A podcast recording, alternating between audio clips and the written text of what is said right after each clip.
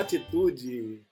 Pois é, vocês pensavam que hoje não haveria novamente Dropcast, mas não, nós estamos aqui, Dropcast, fenda labiopalatina em gotas homeopáticas, fácil de entender.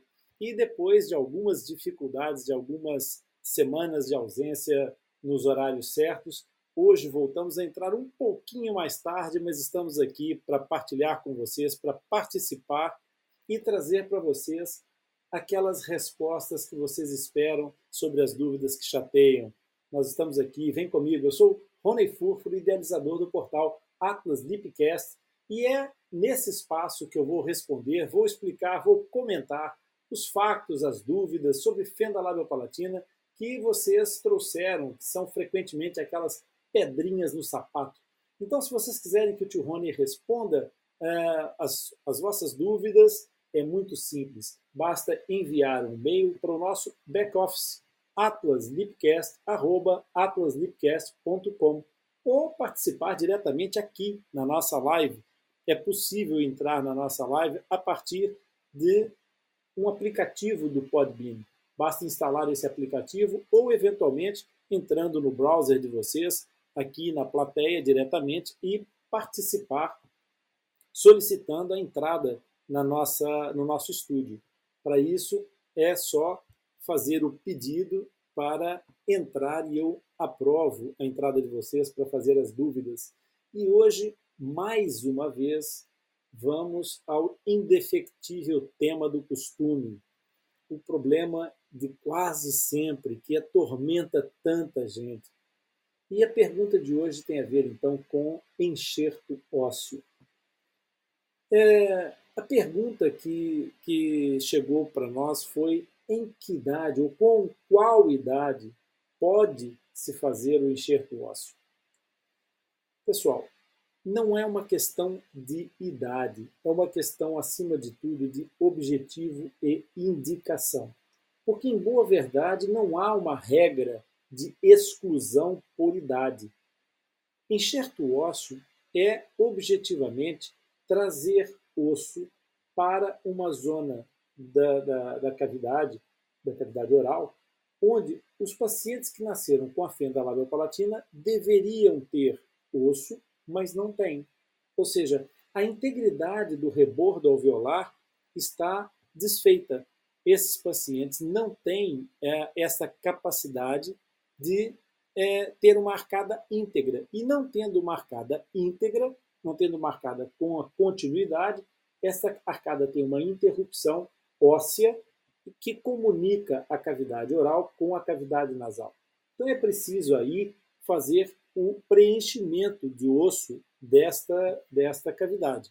E é para esta cavidade que nós vamos transplantar o osso, se for o caso disso. Nós vamos colocar o osso exatamente aí, para que haja a possibilidade de cumprir alguns objetivos. E esses objetivos eles podem ser não só exclusivamente a erupção do canino permanente, que estaria interrompido o seu caminho por esse espaço vazio, ou então fazer a estabilização da pré-maxila ou da própria fenda, no caso de ser uma fenda unilateral. Então, é tudo uma questão de objetivos que têm que ser pré-estabelecidos e analisados os prós e os contras que devem ser considerados para fazer esse enxerto ósseo. E quando se fala em prós e contras, atenção, não há contraindicação para se fazer o enxerto ósseo.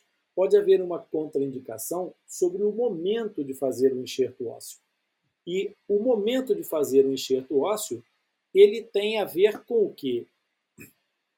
Ele Nessa, nessa perspectiva de colocar o enxerto ósseo, o enxerto ósseo acontece para estabilizar a estrutura que não tem osso. Se é para estabilizar, convém que haja alguma perspectiva de ação funcional, que esse, é, esse osso venha a estar sob estresse funcional.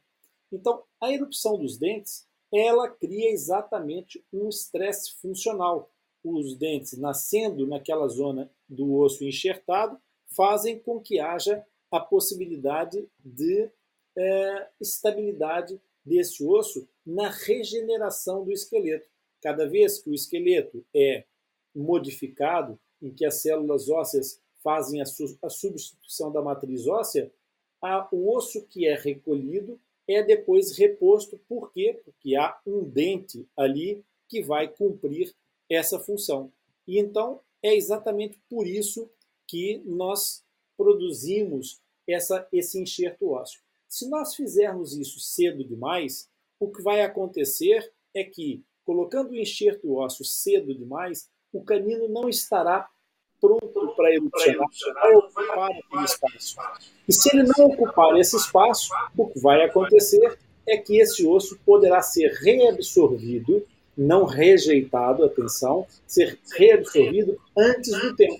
E sendo reabsorvido antes do tempo, o que é que isso vai, vai trazer? Vai trazer que quando chegar à altura da erupção do canino, vai ser, pode ser preciso voltar a fazer um novo enxerto ósseo. Então, esse é uma indicação ou contraindicação consoante aquilo que se pretenda.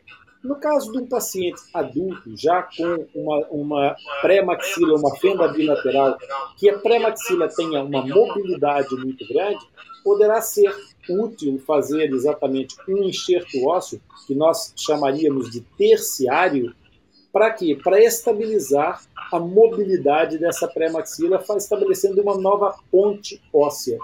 Essa ponte óssea terá um tempo de vida que poderá ser variável e é importante usar outros sistemas acessórios para garantir que essa estabilidade desse osso possa ser mais perene, mais duradoura. Okay? Por isso, nós podemos concluir que o enxerto ósseo não tem uma limitação por idade, mas sim por planejamento de tratamento, por, uma, é, por, pelo estabelecimento de objetivos para que se realize o enxerto ósseo. Então, fazer um enxerto ósseo aos seis anos pode ter uma indicação, e há protocolos que utilizam essa indicação, nomeadamente quando se faz a questão da, da da gestão da rotação dos dentes incisivos que vem nascendo próximo à fenda. Aos 8, 12 anos, é a erupção do canino quem comanda os objetivos. E depois, na idade adulta, quem poderá comandar esse objetivo será exatamente a estabilidade da pré-maxila. As lives são exatamente para isso, para que as coisas aconteçam e que nos façam é, entrar em situações de maior prova das nossas capacidades de improviso e resolução de problemas. Porque, ao que parece, a Sandra tinha uma questão de alguém que visitou as nossas redes sociais e colocou uma pergunta para trazer para o nosso Dropcast. A Sandra, inclusive, colocou aqui no chat e eu vou aproveitar para começar essa, essa resposta. Ela diz que, observando as nossas redes sociais, uma garota de 18 anos fez enxerto ósseo e que esse enxerto ósseo foi rejeitado. Será que isso pode acontecer? Bom, o que acontece é o seguinte: em geral, via de regra, os enxertos ósseos, no caso das fendas labiopalatinas, são feitos também com é, enxerto autógeno. O que quer dizer isso? O enxerto autógeno quer dizer que são feitos enxertos com transplante ósseo e não com enxerto é, externo. Que, trocando isso de uma forma mais simples. Quando nós buscamos material do tecido do próprio indivíduo, nós temos um enxerto que é transplantado, ou seja, é retirado de um lugar do corpo e passado para outro. E no caso das fendas em concreto, nós utilizamos, em geral, a crista ilíaca como zona doadora, esta crista ilíaca, que é zona doadora, ela tem a mesma origem embrionária da crista alveolar. Por isso, o osso em si é muito semelhante estruturalmente. E essa, e essa semelhança estrutural permite fazer exatamente o quê? Permite que nós, ao trazermos o osso da crista alveolar para colocar na fenda, nós conseguimos ter uma solução de o, o mesmo osso, na sua essência, estar colocado naquela zona. Por isso, o organismo não vai estranhar essa, esse osso, não vai rejeitar esse osso. é preciso separar o que é reabsorção do enxerto ósseo daquilo que é rejeição de enxerto ósseo. Eu penso que terá sido essa a leitura que a Sandra fez do nosso do nosso do nosso seguidor da, da, das redes sociais. É, e então eu vou explicar isso de uma forma para tentar ser bastante resumido e simples, porque nós podemos voltar a esse tema num novo Dropcast. Rejeição é quando o nosso organismo encontra alguma coisa que não é da sua própria pertença, ou seja, não é tirado do próprio corpo e é colocado no nosso corpo. Então, por exemplo, alguma substância, algum metal que tenha sido colocado, alguma, alguma outra é, é, substância de qualquer ordem que é colocado dentro do nosso sistema, o nosso organismo pode rejeitar. Por exemplo, um transplante cardíaco pode ser rejeitado. Por quê? Porque é o coração de outra pessoa que é colocado dentro do sistema da, do, do, receptor, da, da pessoa que recebe esse coração. Um transplante renal também pode sofrer rejeição, porque é o rim de um outro de um outro indivíduo que é doado e é colocado dentro do sistema do, é, é, do receptor.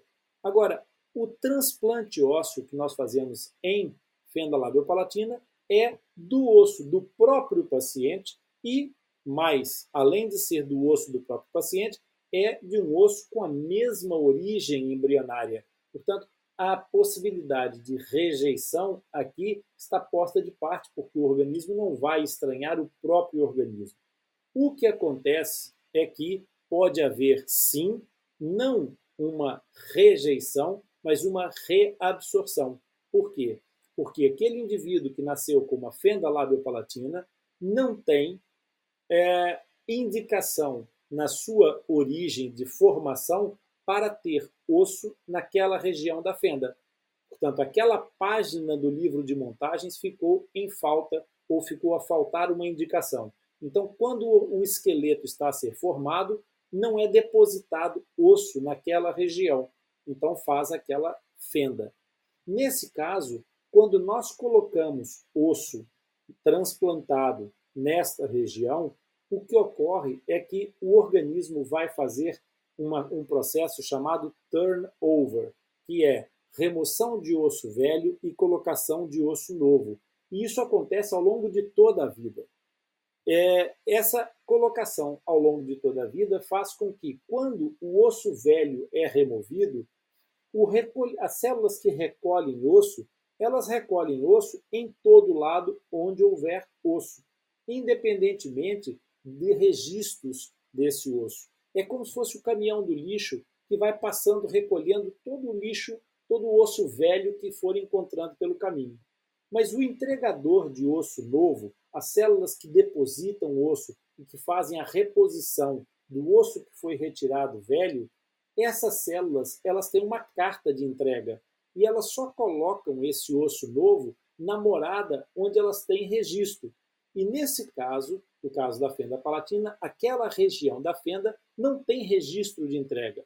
Então, não tendo registro de entrega, o que é que acontece? O osso velho é retirado e não é colocado osso novo. Por isso é que alguns enxertos ósseos podem até dar certo por algum tempo e, ao fim de algum tempo, começar a haver uma perda, que pode levar até a, é, reabsorção completa da zona enxertada. Porque se não houver aquilo que eu disse no começo dessa, desse Dropcast, se não houver um estresse funcional que caracterize a necessidade daquele osso, esse osso não será entregue porque não faz sentido ter ali, uma vez que não havia registro na construção para aquele osso.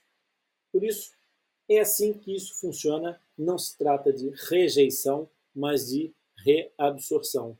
Parece que nós conseguimos atender a solicitação da Sandra, a Sandra está no nosso chat nesse momento, com dificuldades de acesso ao nosso estúdio, mas está a agradecer com o coração. Portanto, é provável que a gente tenha conseguido resolver a questão a contento.